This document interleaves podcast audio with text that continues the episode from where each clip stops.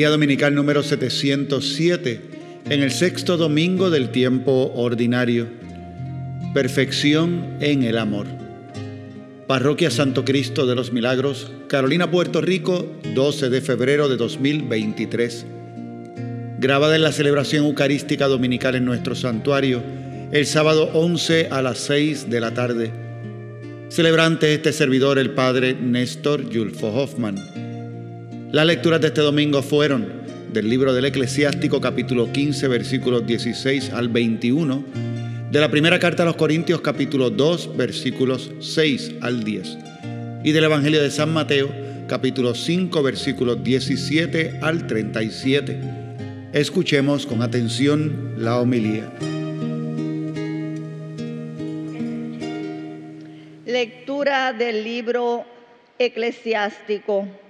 Si quieres, puedes cumplir los mandamientos y ser fiel haciendo lo que a Dios agrada. Tienes delante fuego y agua. Extiendes tu mano a lo que quieras. Frente a cada uno se encuentran vida y muerte. Cada cual recibirá lo que desee. Porque es inmensa la sabiduría del Señor es grande su poder, Él lo ve todo. Dios observa a sus criaturas y conoce todo lo que hace el hombre. Él a nadie le concedió el derecho de pecar y no deja sin castigo al impostor que así lo afirme. Palabra de Dios. Muéstrame, Señor, el camino de tus leyes. Dichoso el que con vida intachable camina en la voluntad del Señor. Dichoso el que guardando sus preceptos lo busca de todo corazón. Tú promulgas tus decretos para que se observen exactamente. Ojalá esté firme mi camino para cumplir tus consignas.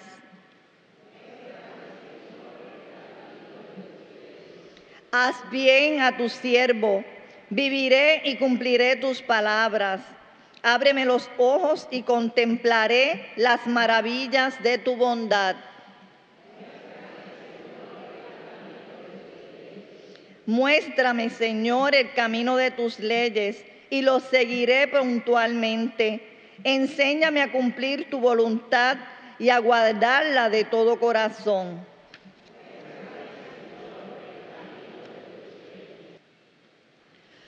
Lectura de la primera carta del apóstol San Pablo a los Corintios. Hermanos, también nosotros empleamos entre los ya iniciados un lenguaje sabio pero que no es el de la sabiduría de este mundo, ni el de los poderes fugaces que aún imperan. Nuestro lenguaje y nuestra sabiduría son los de los misterios divinos, sabiduría escondida, pero que Dios, desde la eternidad, había decidido revelar para gloria nuestra. Ninguno de esos poderes pudo conocerla, pues si la hubieran conocido, no habrían crucificado al Señor de la gloria. Pero, como dice la Escritura, eso que nadie jamás había visto ni escuchado, ni ningún ser humano había llegado a imaginarse, lo tenía Dios preparado para que lo amamos. Y nos lo reveló a nosotros por medio de su Espíritu, porque el Espíritu penetra todos los secretos, aun los secretos más profundos de Dios. Palabra de Dios.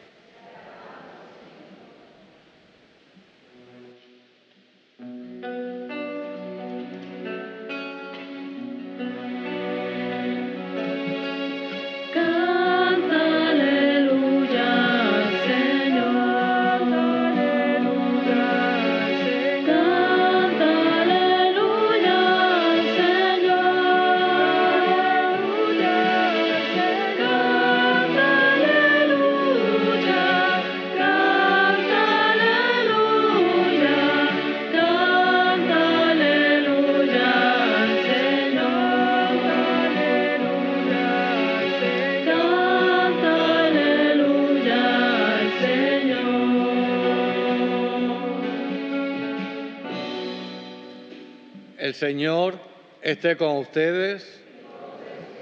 Lectura del Santo Evangelio según San Mateo.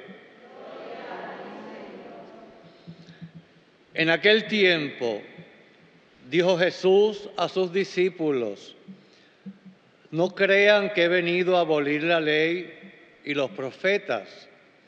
No he venido a abolir, sino a dar plenitud. Les aseguro que antes pasarán el cielo y la tierra que deje de cumplirse hasta la última letra o tilde de la ley.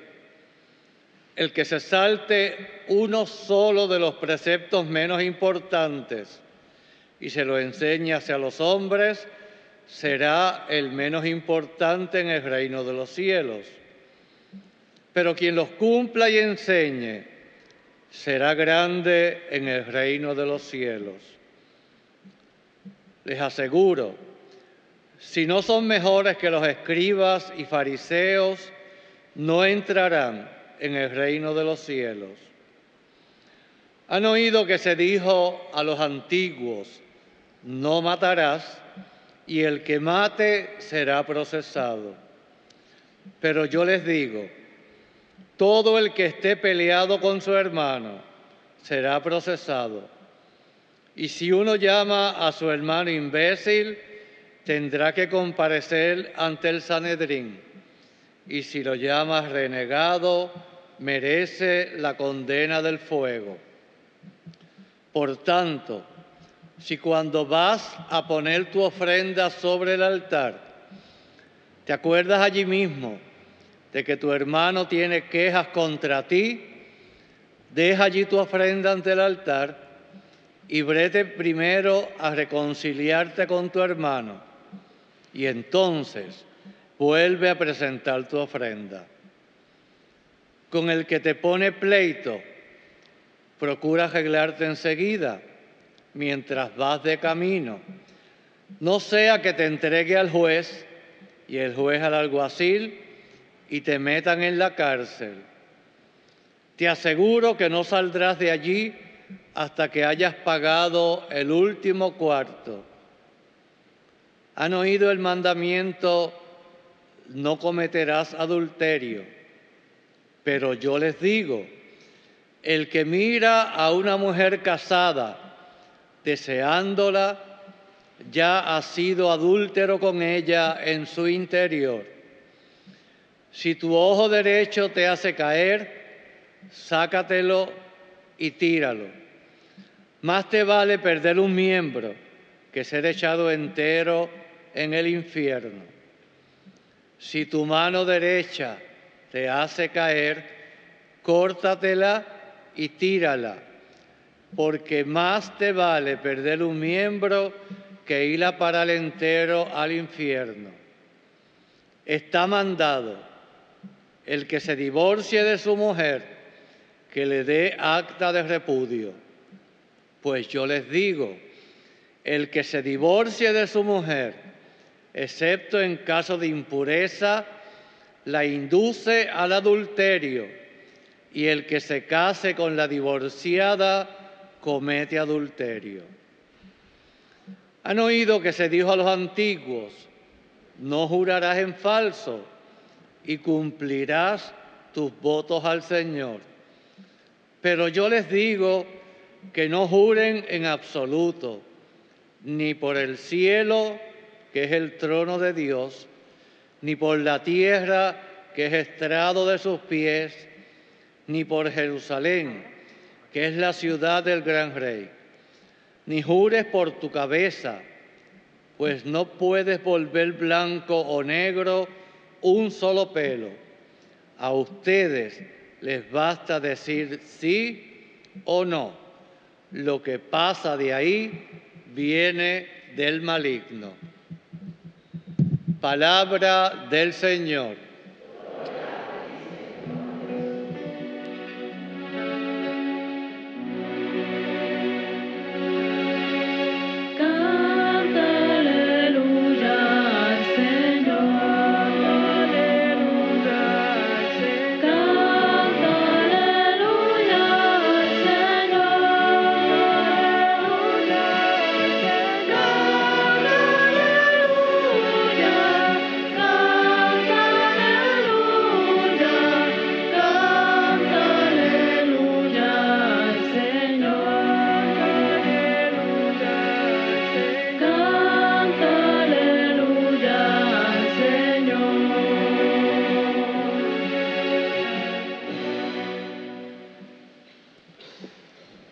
Continuamos escuchando en el Evangelio el Sermón de la Montaña que comenzó con el relato de las bienaventuranzas.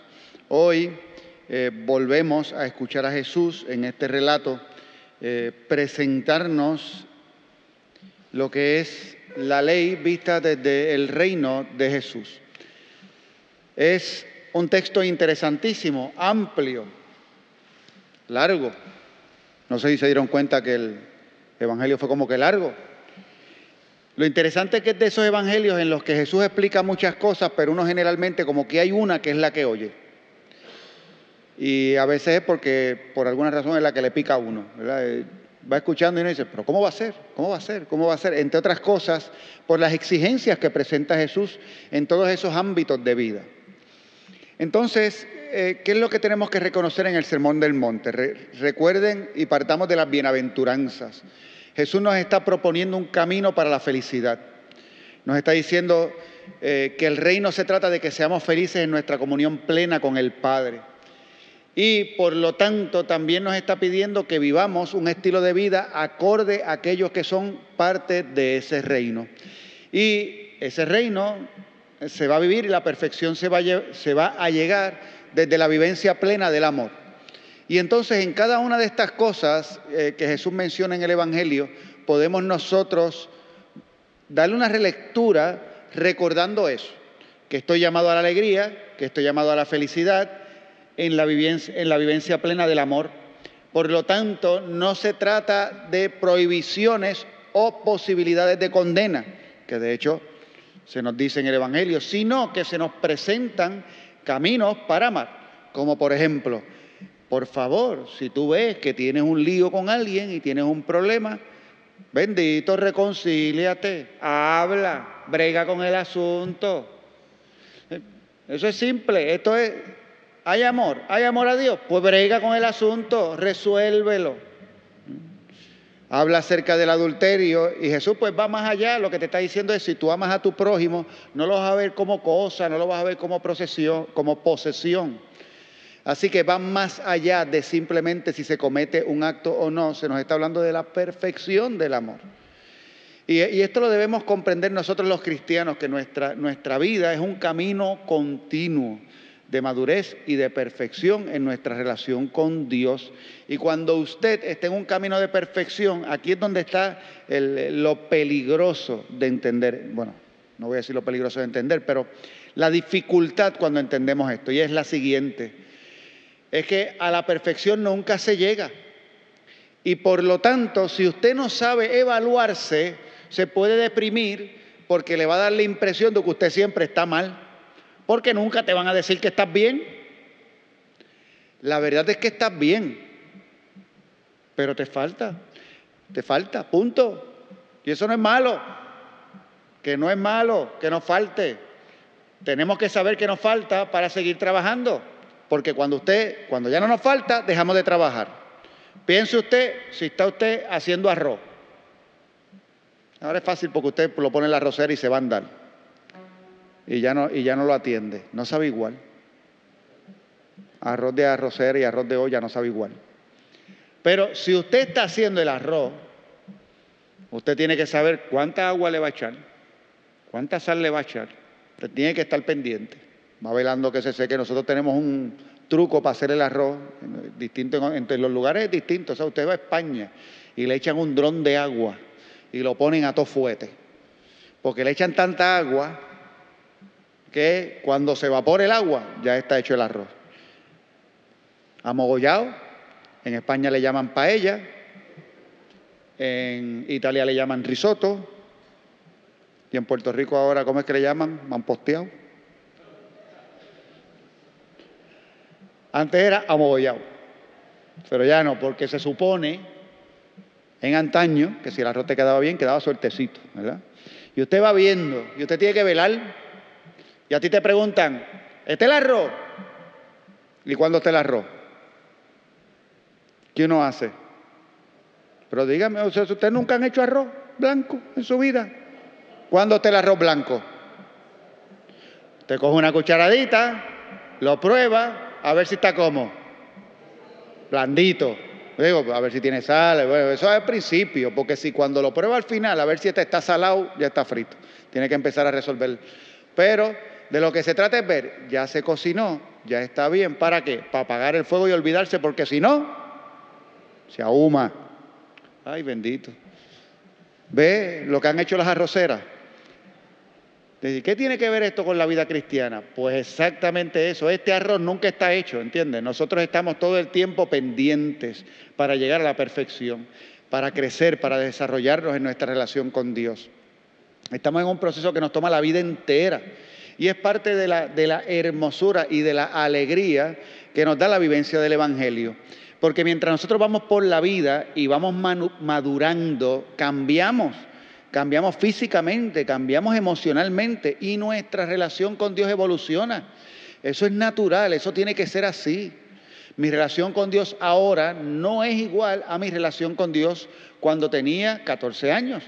Mi relación con Dios cuando yo tenía 14 años era la de un individuo de 14 años. No estaba mala, era muy buena, pero aún así muy distinta. Ahora es de otra manera. Mis maneras de servir, de trabajar, de establecer mis relaciones con los demás, de ver a mi prójimo, cambian. ¿Y eso qué te lo ha dado? Te lo ha dado la experiencia vivida de la gracia a través del tiempo, los conocimientos que adquieres a través de la experiencia, eh, pues te lo ha dado la vida. Y por eso la vida sigue siendo un camino de perfección. Y por eso es que Jesús, cuando nos presenta todas estas cosas que debemos releer, no nos dice, miren, no les voy a explicar nuevamente los mandamientos, ustedes los tienen ahí escritos, léalo y aplíquelo y ya. Fíjense que no, decía, se les dijo y yo les digo. Y usted dice, oye, pero como que me pide más. Exacto, porque de eso se trata perfección. Se trata de que está bien y yo aún así quiero estar mejor. ¿Por qué? Porque Dios se lo merece. Nosotros constantemente decimos que el Padre es un Padre bueno. Nosotros reconocemos la misericordia de Dios manifestada en Jesucristo para nosotros. Entregó su vida por nosotros, nos ha dado la salvación, nos ha dado su gracia. Así que, si bien la salvación es un don de Dios para con nosotros, tenemos que decir que Dios se merece nuestras obras de perfección cristiana. Y esto que yo les estoy explicando ahora a ustedes en la iglesia lleva siglos, se le, llama, se le ha llamado a través de los siglos de distintas maneras. Pero, ¿qué se nos dice? Se nos ha enseñado que los cristianos estamos llamados a ser santos, a vivir la santidad, que no es otra cosa buscar la perfección de la propia vida según los criterios y los valores que Jesús nos enseñó en el Evangelio, para que nosotros lleguemos a la plenitud de la felicidad. Así que no se quede con mandatos y prohibiciones que ciertamente están ahí y que tenemos que meditarlos, pero el deseo de Jesús es que caminemos hacia Él en la perfección del amor. Y en eso es que nos tenemos que examinar constantemente. ¿Qué hago con mi tiempo? ¿Cómo utilizo ese tiempo en mis relaciones con los demás? ¿Hacia dónde se inclinan esas relaciones con los demás? ¿Soy yo quien me doy por el bien de los demás y por el bien común? ¿O miro a mi prójimo en todo momento como algo o alguien a quien le puedo sacar partido de una forma o de otra? Usted lo va a ver ahí en el Evangelio, de que se trata de salir de la soberbia, salir del egoísmo y volver a poner a Dios en el lugar que le corresponde, que es el principal, que es el centro, que es el primero. Ahí debe estar Jesucristo y ahí debe estar su reino para con nosotros. Eso es lo que nos está pidiendo Jesús que seamos capaces de vivir la perfección en el amor. Y nosotros en este día le pedimos, le seguimos pidiendo al Señor que nos dé la gracia del discernimiento para que en cada momento podamos vivir la voluntad del Padre bueno y para que sigamos perfeccionando nuestra vida según los criterios del reino. Amén.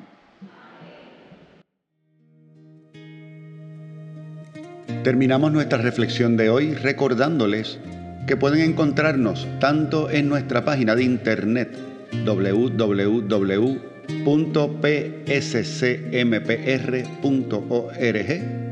como en nuestra página de Facebook para compartir con nosotros nuestra celebración en vivo de la misa dominical. Que el Señor les bendiga y será hasta la próxima ocasión.